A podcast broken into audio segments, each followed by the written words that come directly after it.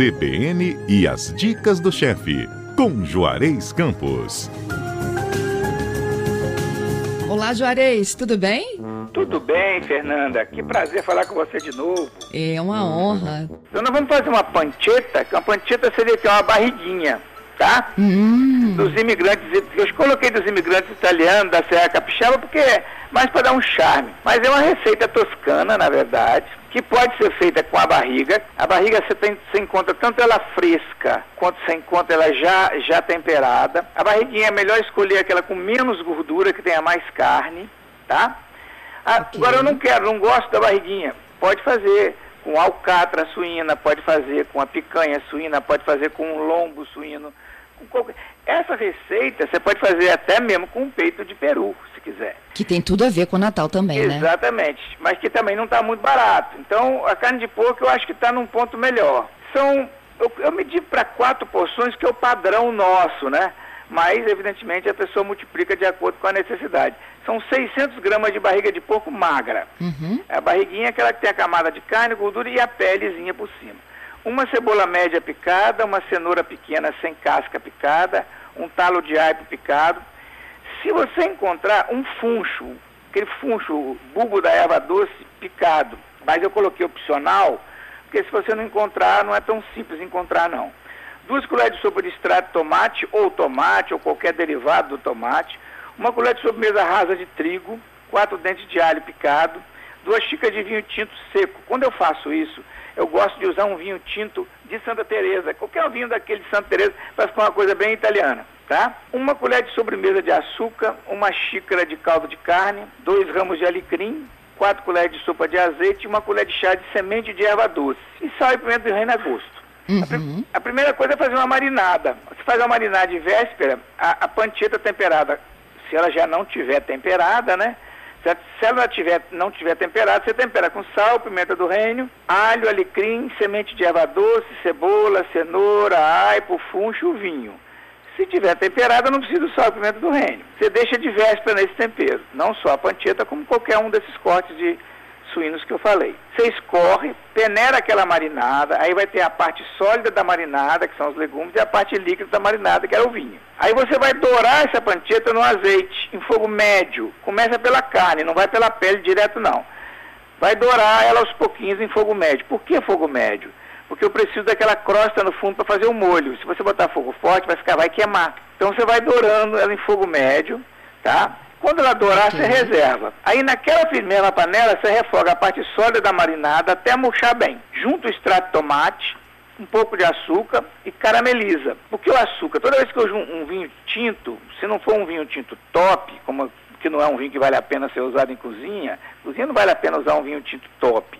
Um vinho legal desse que a gente compra aí de garrafa, não é vinho de garrafão, eu gosto de botar um pouquinho de açúcar, porque normalmente eles têm uma acidez razoável. Então, Uhum. adicionar o extrato de tomate, o açúcar carameliza. E volta com a carne, mistura essa carne nesse tempero, polvilha com trigo, refoga mais um pouco, aí junta a parte líquida da marinada, que era o vinho e tal, deixa o álcool evaporar, só ferver um pouquinho, o álcool evapora, adiciona o caldo de carne e cozinha tampado em fogo baixo até amaciar. Cada corte desse vai ter um tempo de amaciamento, tá certo? Certo. Assim que amaciar, você tira a carne, peneira o molho, aí acerta a textura e o tempero do molho. Uma das coisas que eu faço é fazer esse prato de véspera, porque como a barriguinha tem gordura, eu gosto que ela na geladeira, no molho, o molho, a gordura que por acaso aparecer, sobe e eu tiro a gordura para tornar o prato mais, mais leve, tá certo? Mas se você fez no dia, não tem problema, não dá para fazer isso. Outra coisa que eu faço, eu pego a- essa barriguinha,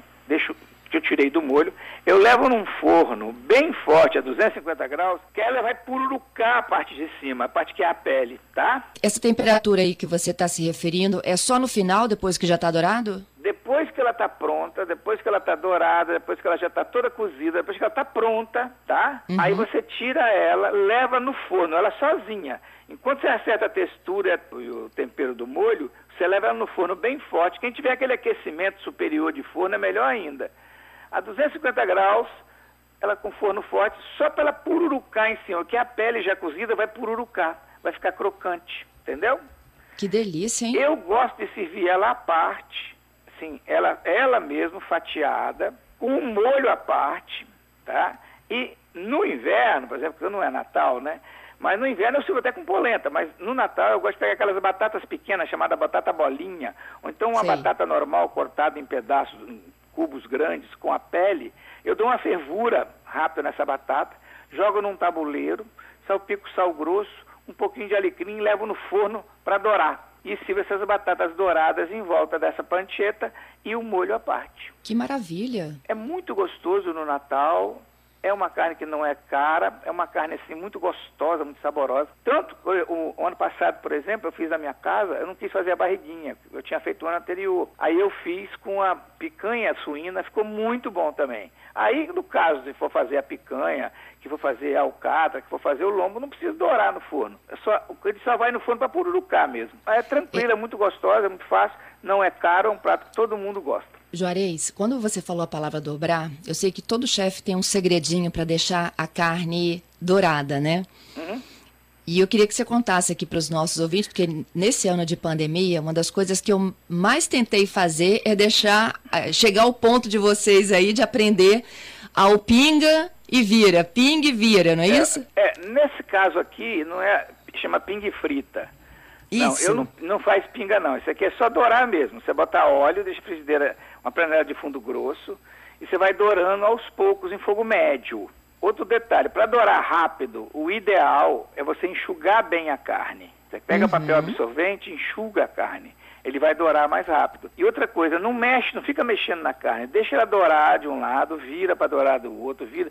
Se você ficar mexendo com a carne, daqui a pouco ela está chorando água e não doura nunca, tá certo? Entendido. outra coisa que ajuda muito a dourar, e principalmente quando é o lombo, que é muito usado também com lagarto, quando faz com carne de boi, é botar junto com óleo um pouquinho de açúcar, tá? Então o açúcar ajuda a dourar essa carne. Carameliza, né? Carameliza. Outra coisa, depois, vamos supor que eu fiz o lombo ou que eu fiz o peito de peru, ou que eu fiz a alcatra, ou que seja, que não dourou, só ficou com a cor do coquizento, se você quiser dar uma cor bonita, e nós, nós numa cozinha profissional, usamos, usamos um negócio chamado líquido caramelizador. O que, que, é isso? Uma colher de sopa de, de mostarda, uma colher de sopa de vinagre balsâmico, tá? Sim. Uma colher de sopa de azeite. Ok. Misturamos isso ah, e uma colher de sopa de mel, desculpa. Então, mel, mostarda e azeite, quantidades iguais. Misturamos isso e pincelamos a carne com isso. Isso você pode fazer se você estiver assando um chester inteiro, ou um pernil, pernil inteiro, ou peru inteiro, ou lombo inteiro. Se você quiser no final dar uma cor bonita, você mistura isso, você pincela e leva no forno, ela vai dourar rapidinho. Excelente. Certo? Ô Juarez, então tá pronto o nosso prato ou da ceia ou do almoço do dia de Natal. A é gente bom, já está, inclusive, é fazendo bom. um passo a passo aqui para que as pessoas tenham condições de comprar e preparar o almoço natalino, e sim, enfim, a celebração, né? O momento de reunir a família com todo o cuidado, sim, onde há lares com idosos, a gente tem que redobrar a atenção. Tem que tomar cuidado para a comemoração entidades... não, não Exatamente. uma coisa complicada. Se possível, a gente fazer uma oração no Natal para as pessoas que se foram e as pessoas que estão internadas, que não estão podendo passar o Natal, e uma grande oração de gratidão, esse grupo de, que está na frente da luta, esses médicos, os enfermeiros, fisioterapeutas, farmacêuticos que estão aí, que estão muitas vezes na noite de Natal lá, cuidando de um ente querido da gente, né? Deixando de participar das festas deles. Nós temos que agradecer muito. Né? É isso aí, hora de agradecer. Isso. Te agradeço também, viu, pela participação eu, aqui conosco. Eu agradeço ter mais uma vez participado do, com toda essa dificuldade, de continuar a participar da CBN, ter esses comentaristas maravilhosos, esse timaço. Muito legal. O Juarez, bom Natal para você e para toda a sua também. família. Você também. E esse pessoal não pode esquecer que essa receita e as todas as receitas de Natal vão estar no nosso site daqui a pouco, não é isso? Isso aí, cbnvitoria.com.br. Lá você encontra o áudio e o texto das receitas e também em podcast. Oh, troço bonito. É só procurar por Dicas do Chefe ou CBN Vitória que você encontra todo o nosso acervo de receitas do nosso mestre Juarez. Show Bom final de, de semana para você, até o próximo. Igualmente.